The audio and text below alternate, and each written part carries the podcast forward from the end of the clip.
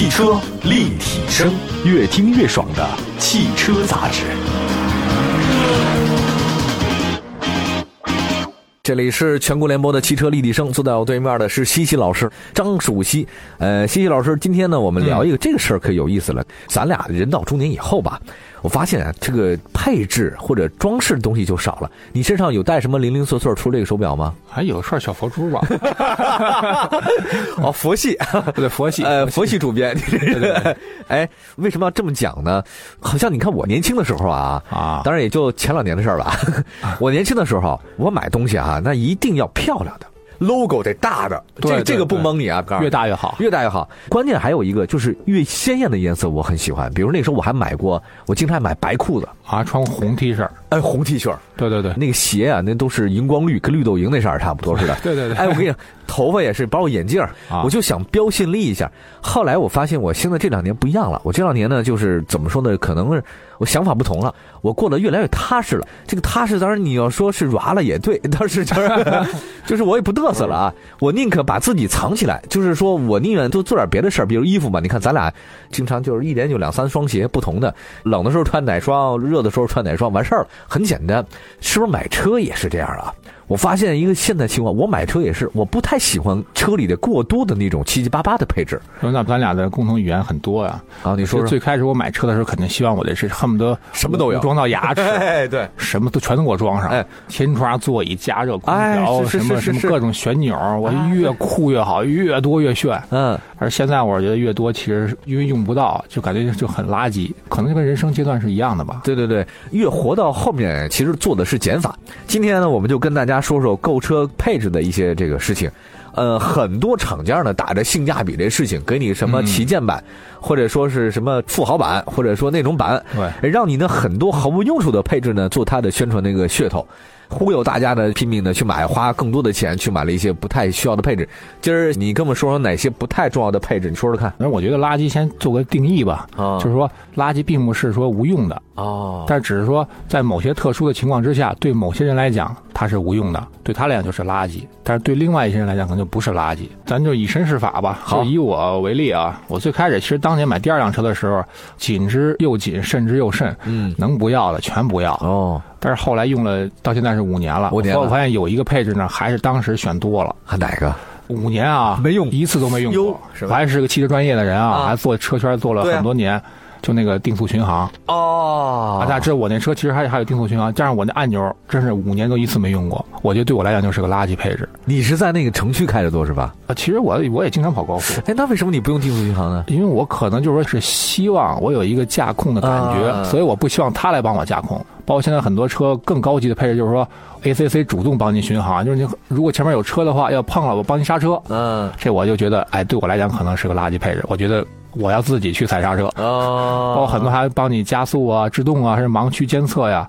可能个人觉得啊，因为个人习惯问题，我用过两次，但就用那一次吧，出了一个交通事故。是我一直定速巡航一百一十八，在高速公路上，我会发现这样，我如果一定速巡航，我会困，我会乏，就是你你老不操作，你在座位上待着，然后哎，他就困了。他就容易那个产生晕的状态。那天正好是下午两点，我一直定速枪一百一十八，一百一百二的超速了嘛，我就一百一十八，结果呢碰了前面的这个两只羊，就是在高速公路上撞两只羊，呃，然后让我印象特别深，就是我用定速巡航来的，但是我觉得发现定速巡航有它的用处，但是实际上因为那天我用了这个东西啊，导致我下午的时候犯困。本来我如果自己在操纵操作啊，我踩个油啊，那个刹车什么的，我还没不至于说这个大撒把。结果没想到我就大撒把了，我也不知道为什么高速公路上出现两只羊，你知道吗？这个可能在前进一步来讲，如果你要到现在来讲，还有一个主动刹车的功能，可能就 OK 了。当时没有啊，因为当时那个配置还是没有啊，稍微稍微的高科技含量稍微低了一点。如果现在的话，可有主动帮你制动，这个羊就没事了，你的车也 OK 了。但是很多当年因为现在科技进步太快了，对，包括我这有一个朋友，他买一个进口的奔驰嘛，嗯，他有一个原装的一个一个导航仪，其实那个导航仪大家想想，其实很贵的啊，可能大概我估计应该在一万多块钱。那至少，但是他们但是他没有中国版地图哦。对他来讲，那个也是个垃圾配置。他现在多花了一万块钱买了一个在国内根本不能用的一个奔驰的一个导航。哎，还有一个那个配置啊，你看有没有用？大灯清洗。据说呢，这个大灯清洗呢，适合那些想征服大地的越野车车主。大灯清洗好像我记得最早的沃尔沃有是吧？大沃尔沃很早期，很多高级车都有，包括很多车身很高的 SUV 啊，包括我说我这，哎，我这个你不用下车了，在什么旷野路面去越野它，万一踩上泥巴是吧？灯直接就可以唰唰唰一打那个那个雨刮就 OK 了，就亮了。其实这个来讲，人家玩越野的话，不是那种特高速跑到一百二那种速度，你能下车的。对，他同伴帮你擦一下，不就 OK 了吗？但是这个配置来讲，其实很多人也是可能就是个厂家的噱头啊。但是如果你要觉得用的好的话，也可以用。对，下一个呢就是后排老板专用的车载电视，这个呢在我们最没用的配置 Top Ten 当中呢也排名很高。据说这个适合人群是只有自己坐在后排的老板才适合。这个有 Pad 之后，这就没用了吧？呃，我觉得在这个前后排来讲，主要看这个车的车主人是什么样一个性质。比如说啊，比如比如像我这样的，我既是车主又是司机。就是基本上是我车在我在开，嗯，我基本上没有机会坐后排。我买后排有一个大的什么高显啊、音箱啊，我根本听不到也看不到，没意义啊，没意义。对于我来讲就没意义。但是呢，如果这个车你是买给司机开的，对，你就可能百分之九十时间是坐在后排，那这个音响和这个配置，包括这个什么九寸的大屏啊，这个什么博士的音响啊，那都相当的好。那天我看一个电视广告，我就特二，是一个老板，就是留点什么小胡子，穿着有点小休闲装，坐在车里面，前面那个司机呢西装革履的。突然的那个中控屏显示，嗯，前方堵车，请您规划路线。然后那司机换一条路线，到了那个酒店门口吧，也不是什么大的写字楼门口，那司机呢下车，正好时间刚刚好，然后走到后门，给老板呢把后门一开，结果老板特别二的说了一句，说算了。还是开视频会议吧，然后那个司机好的什么什么先生，咵把门一关，揉开了。结果下一个镜头呢，这个镜头里面对着那个车后座那个屏幕嘛，好像指点江山，激扬文字，我就特别傻。这个广告学学，你们差远了，真是。当然这可能是他那个厂家的一个创意啊。啊，当然有些创意来讲，对某些人是好的，对某些人可能就是不好。嗯，有一句俗话叫做“我之蜜糖，彼之砒霜”。对，就是这意思。我再举个例子，包括很多人可能如果像我这种司机。型的啊，甚至说这个车买了五年之后，就是我一个人在百分之百的时间在开。啊，我如果买一电调座椅的话，对我来讲就没什么意义。哦，说说是吗？因为我当时买的座椅就是手调的。嗯，因为我预计啊，这车可能就是我们家就我开。哦，很多人估计也有这样的情况啊，就是不是老频繁换司机。对，如果你不是老频繁换司机的话，你调成一个你。认为固定的坐姿就 OK 了，嗯，但你没必要再买个电调的，因为电调的话要加电机啊，车重要增加了。如果它线路出现问题的老化的话，还需要去维修，嗯，这都是一个给自己增加一个负担的事情。嗯，咱们应该生活应该简单点，上简约一点，简单点。休息一下，这里是全国联播的汽车立体声，今天请到张主席老师呢，来给大家说说那些垃圾配置到底有哪些呢？一会儿回来。欢迎您来到汽车立体声，听我们聊聊汽车的那些事儿。我们的话题啊，始于车而不止于车，逗您一乐也是我们最大的乐事儿。如果您有任何的想法和问题，请随时给我们留言，参与互动，赢得大奖。全国联播的汽车立体声，各位好，可以上网上找到我们的节目啊，查汽车立体声就行了。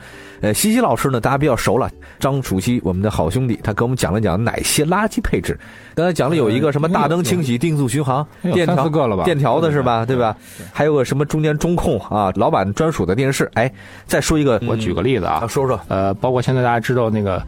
当时大家还记得雷克萨斯进入中国的时候，因为它是在美国生产的高级车，丰田在美国生产高级车，它的音响系统是卡带的哦，是卡带的。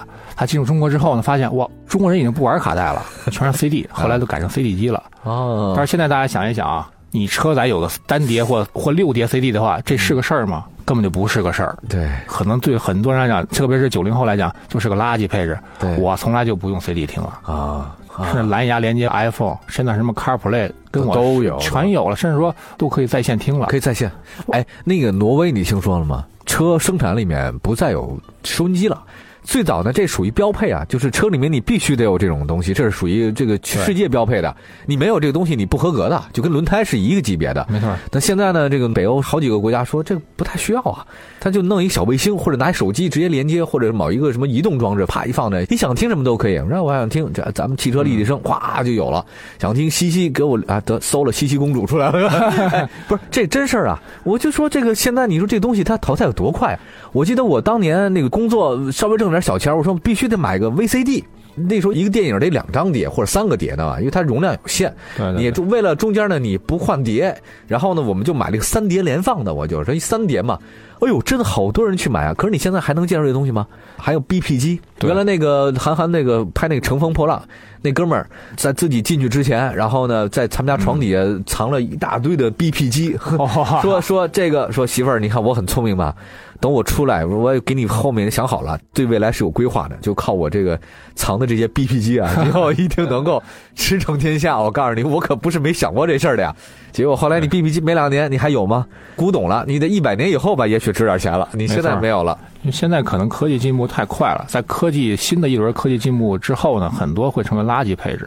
包括这以后就是车的标配就没有什么收音机了，没了。估计在未来啊，如果像那种智能互联网车的话，可能像以后什么 aux 口啊。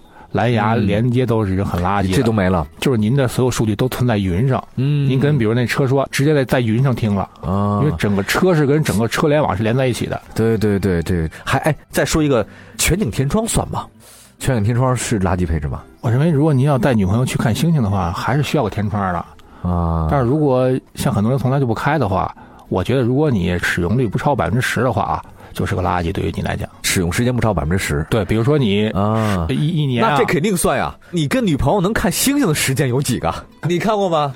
基本上没看过，而且我的天窗比较小，不是全景天窗。你有这时间，你看什么星星？看女朋友啊，这是看什么星星？你去动物园看不就完了吗？哎，还有哪个垃？这个所谓的，还有一种就是什么？就是说这个配置呢，可能不是垃圾配置，但是很多人加装了东西之后就是个垃圾配置。说说，举个例子啊，啊，大家见过很多本来人家真皮方向盘包裹的非常的紧致，哦，握感非常的好，他非要加了一个为了冬天防止它冷啊，加了一毛套。哦，其实这个我认为就是一个垃圾。配置虽然它手暖和了，但是这个影响操控哦。车首先第一点应该是安全，如果在紧急情况之下你不能够打方向的话，因为它加速了之后，它的操控感就会变差了，这是差很多。嗯，这影响你的安全是第一要义。嗯，影响安全之后，这是对于你这车来讲是个不太好的配置。嗯，我觉得啊，这个你知道吗？分人，我就认识一个呃女孩子啊，这个女孩子她就比较厉害，她就当时买车的时候买的是高配，但是高配的时候还没有方向盘加热。所以呢，他就错过了这个方向盘加热车，他就没买。没买了之后呢，给自己的车呢加了一个这个毛茸茸的一个套。他呢每周啊都去那个弹钢琴去，周六周日弹钢琴，他去学这东西的。嗯，他说呢，每次下楼啊，这个手呢握着方向盘都很冷。等暖和起来之后吧，这个车也差不多到地儿了。他基本上没有办法把这个手啊这个暖和起来。可到那边呢，你马上排练呀，弹钢琴的时候，那手得弹一会儿才热起来。